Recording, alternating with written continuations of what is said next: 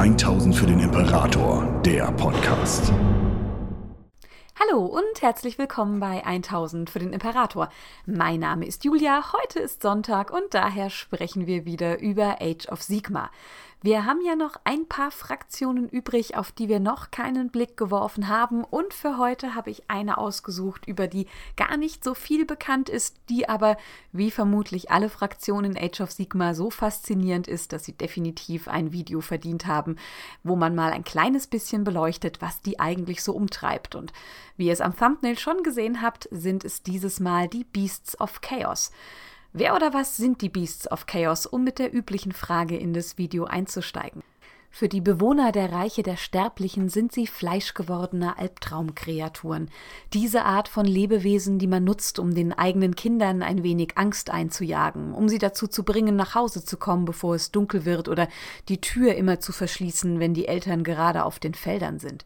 Sie sind Tiermenschen, groteske, verdrehte Gestalten, die nachts um die Häuser schleichen, die sich in terroristischen Akten gegen einzelne Bevölkerungsgruppen wenden, die versuchen, kleine Dörfer auszulöschen und denen man auch immer einmal wieder die Schuld dafür geben muss, wenn ein kleines Dorf einfach verschwindet und nichts übrig bleibt, außer die brennenden Ruinen der Häuser und einzelne abgetrennte Körperteile.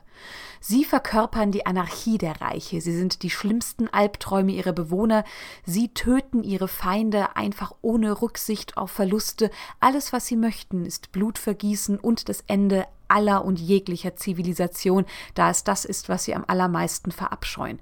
Sie können schlaue, durchtriebene Bestien sein oder einfach nur hirnlose, widerwärtige Monster, die einfach nur angetrieben werden von den puren Instinkten, die sie ausmachen.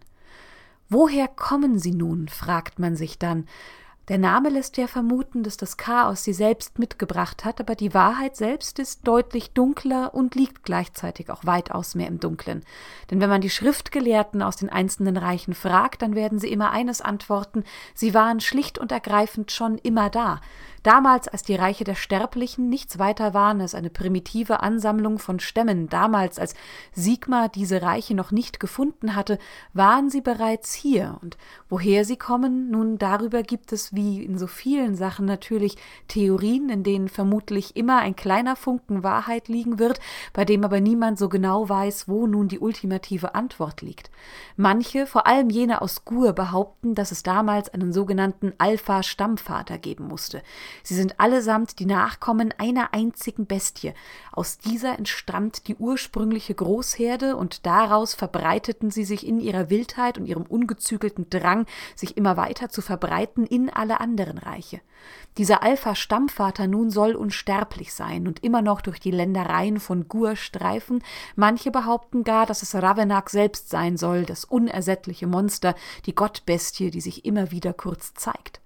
Viele der ähm, Tiermenschen verehren ihn auch. Sie nennen ihn Gorvater oder den Vater des Verderbens. Und gerade in Gur wird er auch dementsprechend angebetet. Man bringt ihm lebende Opfer auf den Hearthstones dar, die dort als widerwärtige Ritualplätze geschaffen worden sind. Und wenn man nur genug warmes Fleisch und Innereien an die Hearthstones geopfert hat, dann kriechen zu ihren Sockeln neue Kreaturen. Es entstehen neue Großherden, die allesamt ein klein wenig aussehen wie jene alpha Bestie, aus der sie einst erschaffen worden sind. Andere behaupten, und das passiert in nahezu allen Reichen, dass diese verdrehten Bestien einst ganz normale Menschen, Elf oder Duadin waren. Und dann kam die Korrumpierung des Chaos. Es sickerte ein, ganz klein, eins nach dem anderen. Denn früher, weit vor Sigma, gab es eben bereits Stämme in diesen Ländern. Und sie strebten schon nach Ordnung. Sie richteten sich an den Jahreszeiten aus. Sie blickten nach oben zu den Sternen, in denen alles immer klar und geordnet war, wie sie wanderten und wie sie standen, und sie hatten verstanden, dass ihr Leben durch Tod und Leben einen geordneten Zyklus bestimmt werden würde, und danach richteten sie sich, weil sie sich eben nach Ordnung sehnten. Andere aber, wenige aus diesen Sippen, blickten auf die Knotenpunkte reiner acharischer Energie, die sich bereits dann in den Reichen der Sterblichen formte und wurden dadurch verändert. Es begann mit prophetischen Albträumen von den verdrehten Kreaturen, die sie einst werden würden. Manche bekamen Magie geschenkt, mit der sie die Welt um sich herum verändern konnten, und andere wurden bereits mit Mutationen an ihrem Leib gesegnet. Manche Sippen stießen diese Kreaturen aus oder töteten sie direkt, manche gingen von selbst, um solche zu finden, die waren wie sie, und dann gab es einige wenige, die schafften es, ihren gesamten Stamm, ihre ganze Sippe mit dieser Idee zu infizieren.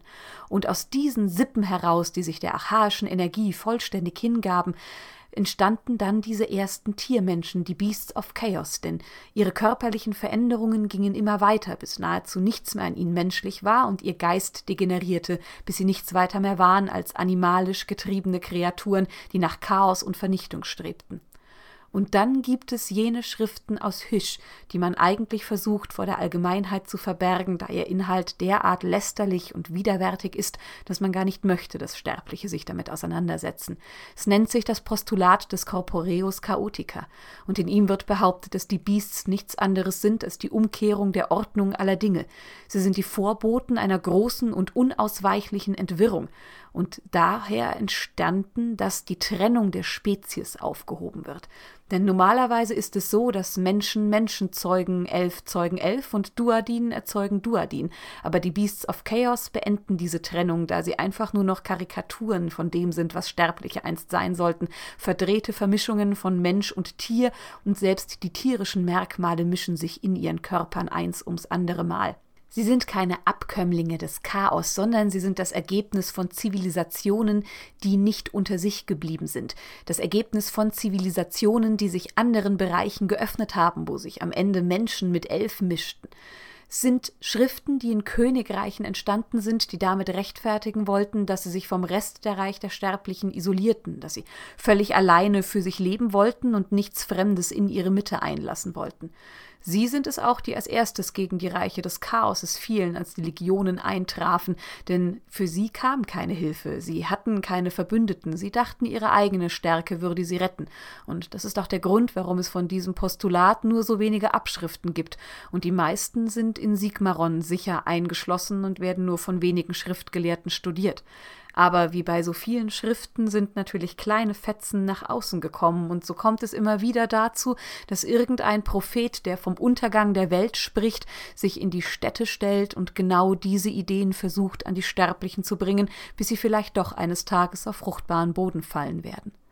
Was weiß man nun aber mit Sicherheit von den Beasts of Chaos?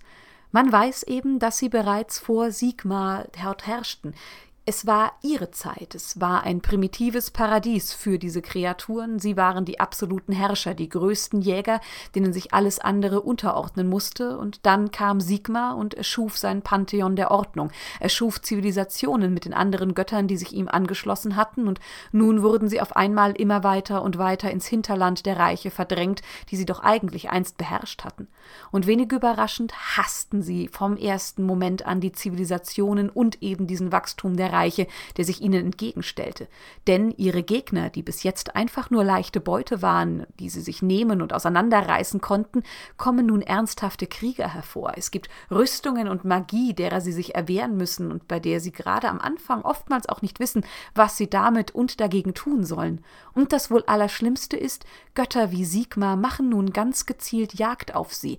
Er schickt seine Verbündeten, er schickt seine Armeen und er schickt solche Kreaturen und Mitgötter wie Gorka Morka. Und gerade dieser hatte natürlich eine absolute Freude daran, die größten und mächtigsten der Alphabestien zu suchen und zu vernichten und war dabei widerwärtig erfolgreich. Sie ziehen sich also immer noch weiter zurück und warten dann, warten darauf, dass bessere Zeiten anbrechen und das passiert schließlich auch, als das Chaos kommt, als die Schleier der Realität zerrissen werden und endlich wieder Krieg und Anarchie in die bis jetzt so widerwärtig geordnete Welt einbrechen können. Es ist das absolut perfekte Zeitalter für die Beasts of Chaos. Anarchie und Blutvergießen sind an jedem Ort, egal wohin sie ihren hässlichen Kopf drehen, und es geht nun endlich gegen die widerwärtigen, verhassten großen Zivilisationen. Aber es ist eine schwierige Verbindung zwischen den Beasts of Chaos und den Chaosgöttern, denn sie sind ganz, ganz sicher keine Schöpfung der Chaosgötter. Sie lebten, wie gesagt, bereits in den Reichen, bevor das Chaos überhaupt von den Reichen der Sterblichen erfuhr, und so haben sie eine ganz eigene, etwas eigenartige Verbindung zu den Chaosgöttern, die für jene, die diesen Gedankengang nicht verstehen, wahrscheinlich überhaupt nicht ersichtlich ist. Warum sollte es das auch sein? Sie betrachten die Götter mit einem gewissen Maß an Ehrfurcht, so viel muss man auf jeden Fall sagen. Aber sie sehen sie nur als Wesen reiner, großer Macht, die gefangen sind auf einem sehr bestimmten, viel, viel, viel zu engem Pfad, dem sie selbst so überhaupt nicht folgen sollen, und deswegen schließen sie sich ihnen auch nahezu nie an. Sollte irgendjemand innerhalb der Reihen der Bestien des Chaos auf die Idee kommen, sich einem Chaosgott selbst zu verschreiben, dann töten sie diese Bestien meistens.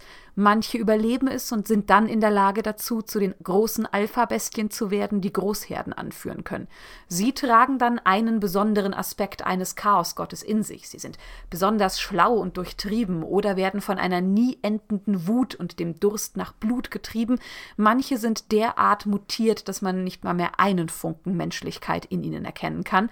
Und daraus ergeben sich dann tatsächlich Großherden, die wirklich im Dienst der Chaosgötter stehen. Es gibt Bestien Züchtungen, die ganz sicher in einem Dienst eines Chaosgottes stehen, denn manchmal ist eben der Wunsch, eine bestimmte Form zu haben, wie Vogelbestie zu sein oder unsterblich sein zu können, dann doch größer als das Gefühl, sich nur einem Gott verschreiben zu können, wäre keine gute Idee.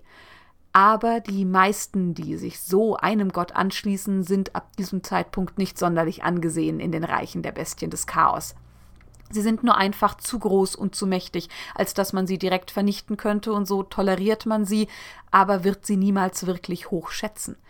Warum ist es so? Warum finden sie das Chaos derart abstoßend? Es ist ganz einfach. Nur Schwächlinge bitten das Chaos darum, dass man Stärke und Macht bekommt. Die Beasts of Chaos verehren angeborene Stärke und ungezügelte Wildnis. Das ist alles, was tatsächlich zählt. Jemand, der bei jemand anderem um Macht bettelt, hat nichts, was ihm angeboren ist. Er ist eigentlich klein und schwach und braucht einen Dritten, der ihm zur Macht verhilft. Es ist eine absolute Erniedrigung, die man nicht tolerieren kann. Und vor allem fürchten sie, dass man die Geschenke, die man bekommen hat, auch einfach wieder weggenommen bekommen kann, und dann ist man doch nichts weiter mehr als ein Schwächling, also warum sollte man jenen, die auf diese Art und Weise Stärke errungen haben, überhaupt einen Funken Respekt entgegenbringen? So sehen sie auch die Dämonen und die sterblichen Diener der Chaosgötter als reine Sklaven, die überhaupt keinen Respekt verdienen. Sie töten schließlich nur auf den Befehl ihrer Götter hin und tragen immer ein kleines Fragment des Chaosgottes in sich, dem sie dienen. Das heißt, selbst wenn sie das Gefühl haben, völlig eigenständig eine Entscheidung getroffen zu haben, sind sie doch für die Beasts of Chaos nichts weiter als fremdgesteuerte Diener, ja Werkzeuge der großen Chaosgötter, denen man ein klein wenig Ehrfurcht entgegenbringen kann. Und was sie ebenfalls abstößt, ist, dass es in dem Chaos der Chaosgötter am Ende eben doch so etwas wie Struktur und Hierarchie gibt. Es gibt diejenigen, nach denen man sich ausrichtet, und die Chaosgötter selbst würde niemals einer ihrer Diener anzweifeln. Das kann einer Alpha-Bestie nicht passieren. Sie wird immer angezweifelt und im Notfall auch angegriffen, wenn man das Gefühl hat, man könnte stärker sein. Sie sehen sich als die wirklich echten und reinen Kreaturen des Chaos, die einzig wahren Kinder des Chaos, die verstanden haben, dass Anarchie das absolute oberste Ziel ist und dass ein Dienst an einem Chaosgott die eigene Wut und die Wildnis und die Wildheit, die man mit sich trägt, nur in Ketten legt, und dann ist man eben nicht mehr das, was man einst war, nicht das, wofür man geschaffen worden ist, und man kann dem Reich nicht die Anarchie bringen, die man dem Reich bringen sollte. Im großen Spiel der Chaosgötter sind sie nichtsdestotrotz natürlich praktisch. Ihr Handeln zerrt immer am Schleier der Realität, der die Reiche der Sterblichen von den Reichen des Chaoses abhält. Und jedes Mal, wenn eine große Stampede der Beasts of Chaos durch eine Domäne hindurch rennt, wissen die Götter des Chaos, dass sie nun weiter in die Domäne von Sigma oder einem anderen Gott der Ordnung eindringen können. Und daher versuchen sie natürlich stets, die Beasts für sich selbst zu nutzen, auch wenn es immer ein heikles Spiel ist, weil man nie genau weiß, wie es ausgehen wird. Korn hat es vermutlich am allereinfachsten. Er stachelt einfach die Wildheit der Beasts of Chaos an, indem er seine Legionen in ihre Ländereien schickt. Entweder kämpfen sie dann miteinander und bringen Vernichtung über die verhassten Sterblichen, oder aber sie bekämpfen seine Legionen und damit gibt es auch wieder Blutvergießen und Leid in seinem Namen. Egal was passiert, der Gott des Gemetzels ist ab diesem Zeitpunkt immer glücklich. Zinch findet sie wundervoll, weil sie die Ordnung des Reiches stören, weil sie eigentlich personifizierter Wandel sind, da dort, wo sie hinkommen, am Ende nichts mehr ist, wie es einst war. Und so flüstert er ihren Schamanen Visionen über bevorstehende Massaker ein, erzählt ihnen, wo sie das größte Gemetzel finden können, tut es manchmal auch bei ihren wenigen Generälen, die sie haben, und kann damit ganze Großherden dorthin bewegen, wo er sie haben möchte, bringt Krieg in diese Ländereien, löst Anarchie aus und kann danach auf den Wandel blicken, der für ihn geschaffen worden ist. Nörgel sieht sie als Verbreiter seiner Krankheiten und Seuchen an jene Orte, an die bis jetzt nichts war, und vor allem liebt er das, was die Stampeden aus den Ländereien der Sterblichen machen. Denn danach ist alles umgewälzt, es sind Leichen dort, die von Pilzen bewachsen werden können, es ist der personifizierte Verfall, an dem er sich ergötzen kann, und so hilft er ihren Zerstörungs Feldzügen auch sehr, sehr gerne. So schenkt er Krankheit und Verfall an jene Städte, die schwer einnehmbar sind, oder gibt sie in diejenigen Festungen, die zu groß wären für eine Stampede, und wartet dann, bis sie so geschwächt sind, bis die Beasts of Chaos eindringen können, und erfreut sich dann an dem, was sie für ihn schaffen, ohne dass sie wissen, dass sie es für ihn tun. Slanisch selbst ist der einzige, der sie gerade nicht aktiv manipulieren kann, aber das liegt daran, dass dieser Gott immer noch gefesselt in dem Kerker liegt, den die Elfgötter einst für ihn geschaffen haben. Aber die Natur der Beasts of Chaos selbst ist es, was seine Ideen weiter in die Ländereien treibt. Denn sie sind Personifikationen von sadistischem Exzess. Sie nehmen keine Rücksicht auf irgendetwas. Sie leben einfach nur das aus, wonach ihnen gerade ist. Und natürlich gefällt das Slanisch und natürlich trägt das seine Ideen immer weiter in die Welt, auch wenn er es ihnen nicht direkt selbst einflüstern kann. Aber ganz offensichtlich muss er das ja auch überhaupt nicht tun. Wenn man sich nun den Beasts of Chaos gegenüber sieht, auf der falschen Seite als Gegner von ihnen, was ist es, was man dann tatsächlich bekämpft? Nun, man blickt auf eine Herde, in der Wildheit und Anarchie die absolut vorherrschenden Motive sind.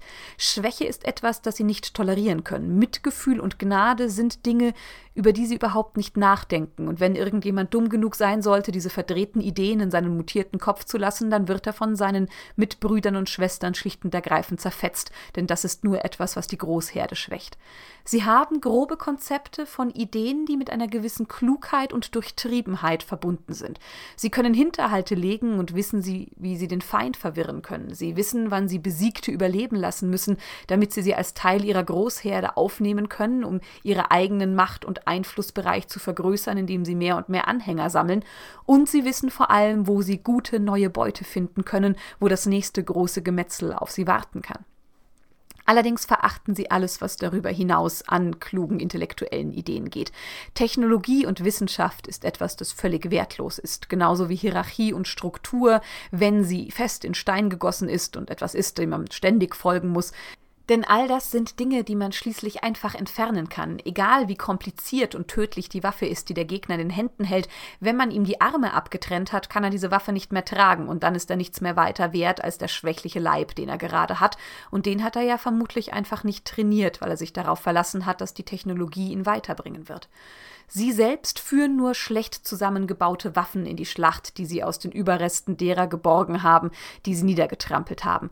Die Schwächeren in ihren Reihen dengeln für sie schlecht gebaute Rüstungen zusammen, aber oftmals ist das nur mehr Zierde als etwas, das sie wirklich tragen, damit ihrem Leib nichts passieren kann. Und sie haben einen absoluten und ungezügelten Hass auf all das, was gegen diese Idee der puren absoluten Anarchie verstößt. Und so machen sie in ihrem Abscheu nicht nur vor den Mächten der Ordnung halt, nein, eben auch das Chaos mit seinen strukturierten Legionen ist etwas, das sie anwidert. Sie finden das, was Nagash in Shaiish mit seinen Legionen des Todes tut, absolut widerwärtig und selbst die Oruks sind ihnen ab und an deutlich zu strukturiert. Vor allem geht es denen ja nicht immer nur um Zerstörung, sondern sie möchten durch diesen Kampf, den sie führen, ihre eigene Stärke immer weiter ausbauen, einen großen Ruf bekommen und haben ja dann doch einen Glauben, an dem sie sich festhalten mit Gorka Morka, also ist eigentlich auch das abzulehnen und absolut widerwärtig.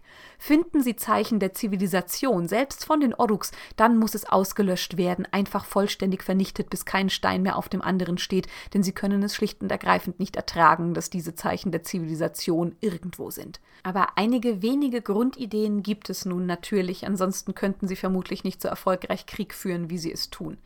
Gibt es Krieg, dann sammeln sie sich unter dem Kommando einer sogenannten Alpha-Bestie, einer der größten und schlimmsten Kreaturen, die es gibt, die am stärksten, klügsten und am schlimmsten mutiert ist und die es schafft, durch ihre blanke, absolute Stärke den unzivilisierten Haufen, den sie anführt, unter ihre Knute zu zwingen. Zwei von den Gorherden gibt es nun am allermeisten und eine ganz besondere, von der man in den Reichen der Sterblichen nur sehr, sehr ungern spricht. Von den Gorherden gibt es die Brayherds und die Warherds.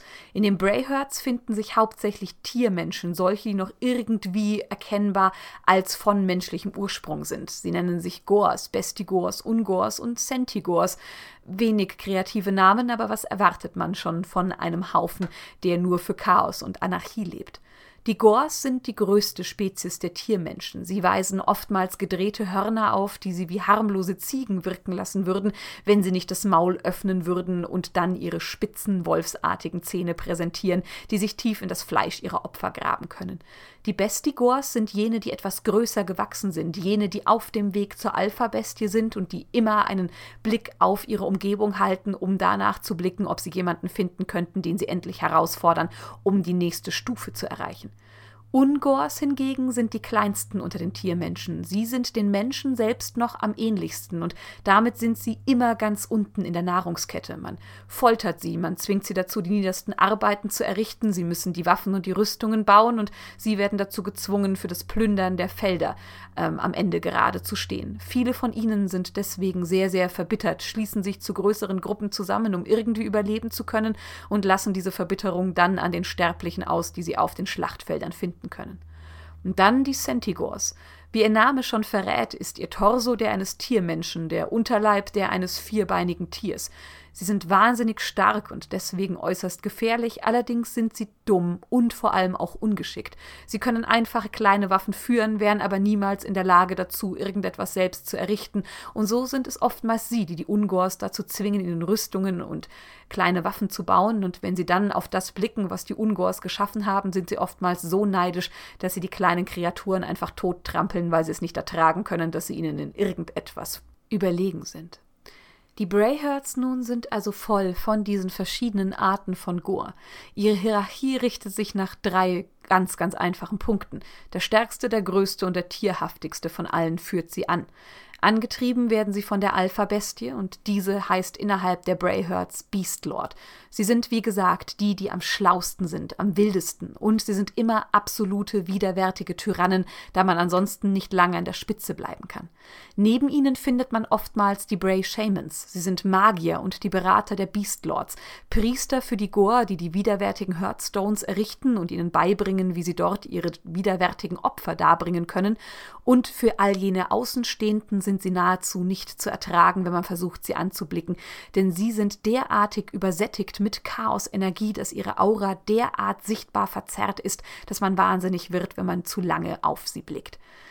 Die überwiegend menschenähnlichen Beasts of Chaos sind dann zu mehreren Kriegsherden zusammengefasst, zu einer großen.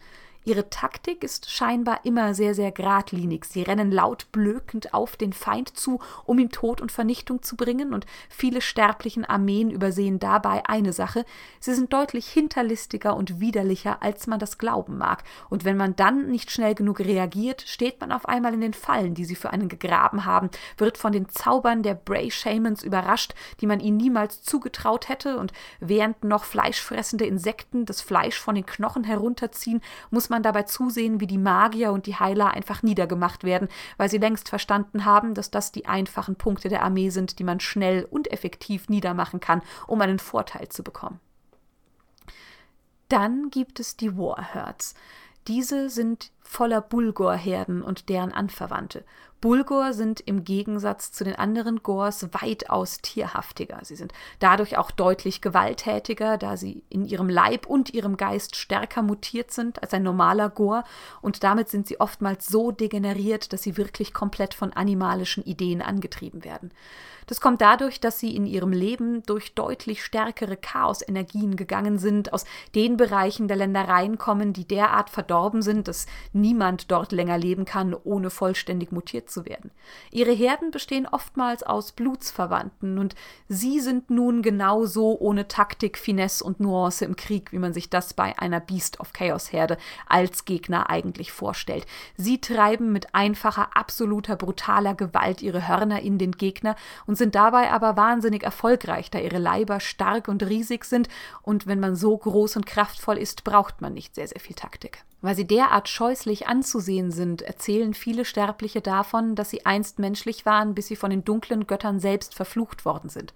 Sie sollen vor allem Kannibalenstämme gewesen sein, bevor Sigma kam, und fraßen sich gegenseitig und ihre Feinde schon auf, bevor das Chaos den Blick auf sie legen konnte, denn sie glaubten, sie könnten Stärke dadurch erringen, dass sie ihren Gegner und ihre schwachen Freunde auffraßen. Und dafür sollten sie nun etwas bekommen, das von ihnen vermutlich als Segen betrachtet werden würde, während alle anderen mit Schauer auf diesen Fluch blicken sollten. Sie mutierten, und in ihrem Geist entstand die sogenannte Blutgier, die absolute Lust nach Fleisch und Blut von anderen Menschen, und das war ganz schnell kein einfacher Hunger mehr, sondern der Drang, das Opfer vollständig und absolut zu entweihen. Wenig überraschend mögen die Chaosgötter die Warheads dieser Bulgors wirklich wahnsinnig gerne, denn für Korn sind sie die absolute pure Verkörperung des Mordes in der Welt. Es ist genau die Art von Gemetzel, die er unbedingt sehen möchte. Zinch sieht in den verstümmelten Leichen, die sie hinterlassen, die Transformation und den Wandel in der Welt, während Slanisch einfach nur den Gewaltexzess, den sie in die Welt tragen, so sehr liebt, und Nörgel blickt auf die verrottenden und ausgeweideten Leichen, die sie hinterlassen, und weiß, dass er dort nun seine Seuchen, Krankheiten und Parasiten erneut ansiedeln kann, auf dass der Verfall hier einen neuen Nährboden findet. Und dann gibt es jene, über die man in den Reichen der Sterblichen nun wirklich überhaupt nicht reden möchte, die sogenannten Thunderscorn Bestienherden. Sie sind in den verdorbensten Teilen der Reiche groß geworden und sind so gesättigt von Warp-Energie, dass auch hier sich die Realität um ihre Leibe herum selbst verzerrt. Ihr Name kommt davon, dass sie stetig von Blitzen und Donnern umgeben sind. Sie werden vom Sturm selbst angekündigt und wenn der Himmel sich zuzieht, dann weiß man, dass die Thunderscorn-Bestienherden kommen, um Vernichtung und den Tod zu bringen. Sie lebten einst in Asyr und deswegen hassen sie vor allem ganz besonders Sigmar, denn er hat sie damals aus ihren angestammten Heimatlanden vertrieben und sie für sich selbst vereinnahmt. Während das Wetterleuchten und der Sturm immer noch auf ihrer Seite sind, haben sie ihre Heimat verloren. Manche behaupten sogar, dass Asyr gar nicht ihre ursprüngliche Heimat war, sondern nur der Ort, an dem sich derjenige von ihnen angesiedelt hat, der den Untergang der Welt, die war, überlebt hat. Denn damals sollen sie einen Pakt mit dem Chaos dort eingegangen haben. Sie sollen Unsterblichkeit getauscht haben gegen ihre Dienerschaft für das Chaos und dieser Pakt soll bis zum heutigen Tag immer noch bestehen, weswegen die anderen Warhearts auf sie herabblicken. Sie bewundern sie zwar dafür, dass sie den Donner in die Welt tragen können, aber sie sind doch nichts weiter als schwache, an das Chaos gekettete Diener, die sich niemals aus dem Pakt, den ein großer Dummer von ihnen einst geschlossen hat, herauswinden werden können. Sie haben wenig Rituale, aber ein großes und das ist ihnen wahnsinnig wichtig und das zeigt auch immer an, ob sie in einem Bereich der Reiche der Sterblichen gerade eingefallen sind. Es sind ihre Hearthstones, Megalithen. Jede Herde baut sie ein kleines bisschen anders, je nachdem, woher sie kommen, je nachdem, was ihnen gerade an Substanzen zur Verfügung steht oder woran sie glauben.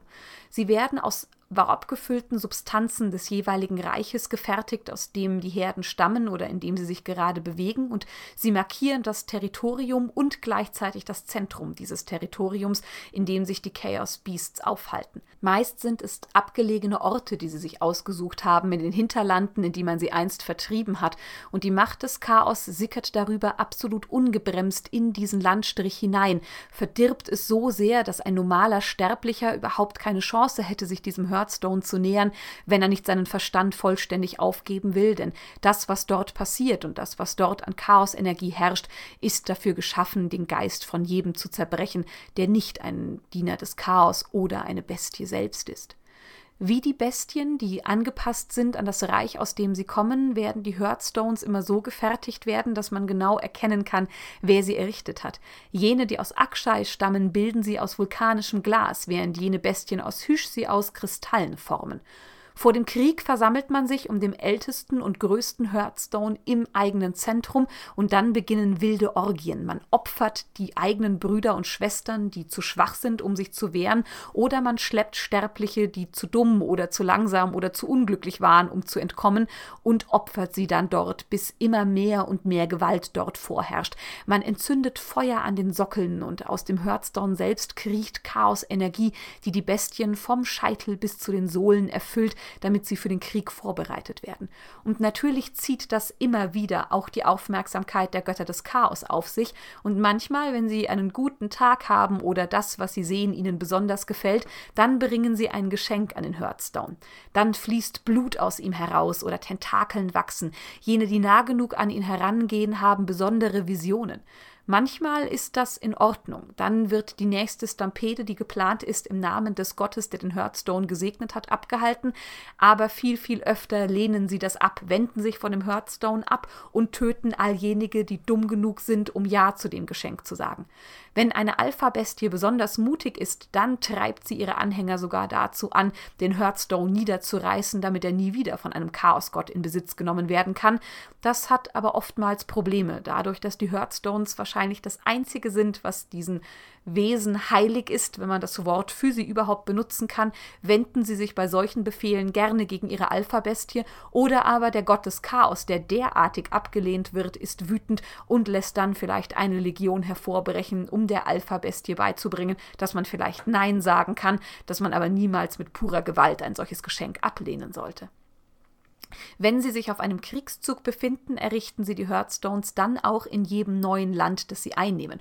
Oftmals nehmen sie die Bauteile einfach schon mit und große Bestien ziehen die warpgesättigten Einzelteile hinter sich her, bis man einen Punkt findet, an dem man sie errichten kann aber an manchen Orten sind die Massaker, die sie verrichten, derartig schlimm, dass einfach ein Hearthstone sich aus der Erde herausbohrt, um anzuzeigen, dass hier die Macht der Anarchie und des Chaos derart groß ist, dass sie sich von selbst materialisieren können. Und so ist, wie gesagt, gerade im Zeitalter des Chaos für die Beasts of Chaos ein wahres, absolutes Paradies. Sie kämpfen zwar natürlich auch immer dort gegen die Legionen des Chaos, wo sie sie finden und wo sie sie für den würdigeren, besseren Gegner halten, aber hauptsächlich geht es an ihrer Seite gegen die so sehr verachteten Zivilisationen. Die Thunderscorns sind unglücklicher als die anderen Warhurts, denn sie sehen, dass sie keine einzige Chance haben, um nach Asyr zu kommen. Sie haben schließlich dort die Tore vollständig verschlossen und sie sind nicht stark genug, um sie zu öffnen. Also wenden sie sich in ihrem Frust gegen alle anderen Zivilisationen und selbst jene, die wie die Caradron Overlords bis in die Himmel fliehen vor der Vernichtung, die da kommt, müssen lernen, dass es keine Grenze für die einstigen Herren dieser Welt gibt. Sie können sie bis in die Himmel verfolgen. Es gibt Duadin, die Gemetzel überleben und danach völlig verstört davon erzählen, dass es Herden gibt, die auf fest gewordenen Wolken herangaloppiert sind und ihnen den Untergang gebracht haben. Es gibt ganze Städte, die einfach verschwinden und als Tiermenschen zurückkommen. Ganz besonders oft erzählt man sich in den Reichen der Sterblichen vom Untergang des sogenannten Violetten Königreichs. Eines der Königreiche, das sich vollständig isolierte, weil es rein und unbeherrscht bleiben wollte. Dieses wurde von den Tiermenschen belagert. Sie kamen zwar nicht hinein, schnitten aber einfach jegliche Hilfe ab, und es kam auch schlicht und ergreifend keine Hilfe, da man keine Pakte geschlossen hatte, da es keine Verbündeten gab, und so zerfiel die Stadt in Chaos, denn es gab keine Ordnung, die aufrechterhalten werden konnte. Die Menschen waren verzweifelt, sie hungerten und schließlich kam das, was immer dann passiert, wenn die Ordnung vollständig zerfällt. Man begann mit den ersten Momenten von Kannibalismus. Man hatte Hunger und irgendetwas musste man tun. Man wendete sich gegen jene, die einst die Führungspersönlichkeiten in dieser Stadt waren. Könige und Herrscher wurden auf die Straßen gezerrt und hingerichtet, da sie es nicht geschafft hatten, die Stadt zu halten, und sie verrohten immer weiter und weiter, bis sie schließlich vergaßen, was Zivilisation bedeutete, bis ihre Körper schließlich immer weiter und weiter mutierten, und am Ende, als ihre Tore sich wieder öffneten, war aus dem violetten Königreich nichts weiter geworden als eine neue Großherde von Tiermenschen, die sich blökend wieder dem Kampf der Zivilisation anschließ und völlig vergessen hatte, was sie einst waren. Dann aber kam auch hier das Zeitalter des Sigmars. Nach 500 Jahren öffneten sich die Tore von Asyr und die Stormcast Eternals fielen auf die Welt ein und brachten das erste Mal wieder einen Funken Hoffnung zurück.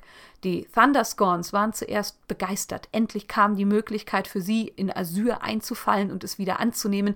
Sie mussten aber sehr, sehr schnell feststellen, dass die Stormcast Eternals formidable Gegner waren, die es ihnen schwer bis absolut unmöglich machten, ihre Huffüße dort wieder hineinzusetzen. Aber gleichzeitig sind die Stormcast Eternals die absolut perfekte Beute für die Beasts of Chaos, gegen die sie sich richten können, denn sie sind die perfekten Wesen der Ordnung geschaffen, um die Zivilisation zu beschützen und sie zurück in die Welt zu bringen. Also was gibt es Schöneres, als sie in kleine Sturmwolken zu zerschmettern, damit man der Zivilisation zeigen kann, dass dieses Aufbäumen rein gar nichts bringt.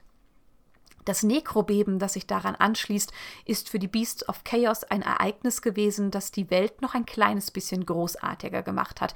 Denn durch die Entstehung der Untoten, dadurch, dass überall die Horden der Nighthorns auf einmal aus den Friedhöfen herausbrachen, kam nur noch mehr Chaos und Anarchie in die Welt, noch mehr Blutvergießen, eine Front mehr, die sich eröffnet hatte. Und wie konnten sie sich daran nicht erfreuen?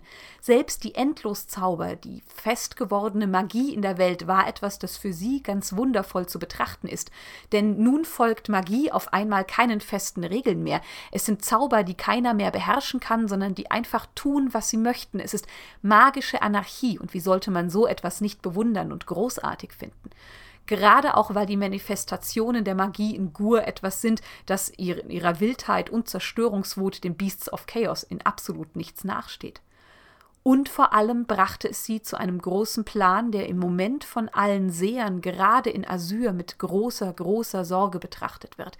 Denn dort, wo eigentlich im Moment niemand freiwillig nach Shaish möchte, vor allem nicht zum Shaish Nadir, dem alles verzehrenden Malstrom, den der große Plan des Nekromanten hervorgebracht hat, als er aufgrund des Skaven schief ging, ziehen auf einmal mehr und mehr Großherden nach Shaish und folgen einem bestimmten Plan, den nur ihre Alpha-Bestien kennen und verstehen denn sie haben den Blick zur schwarzen Pyramide selbst gewendet, zum Shaish Nadir. Sie glauben, dass sie daraus einen perfekten, gigantischen Hearthstone machen können, dem sie einfach derartig viel opfern können, dass die Domäne des Todes selbst zu einer Domäne des Chaos und der Anarchie zerfallen wird, und daraufhin kann ein Zeitalter beginnen, in dem Anarchie und Chaos endlich wieder die alles dominierenden Vorboten sind, die alles dominierenden Motive der Welt, und dann eines Tages sind die Reiche der Sterblichen wieder so, wie sie waren, bevor der widerliche Sigmar seine Augen öffnete und Ordnung und Zivilisation brachte.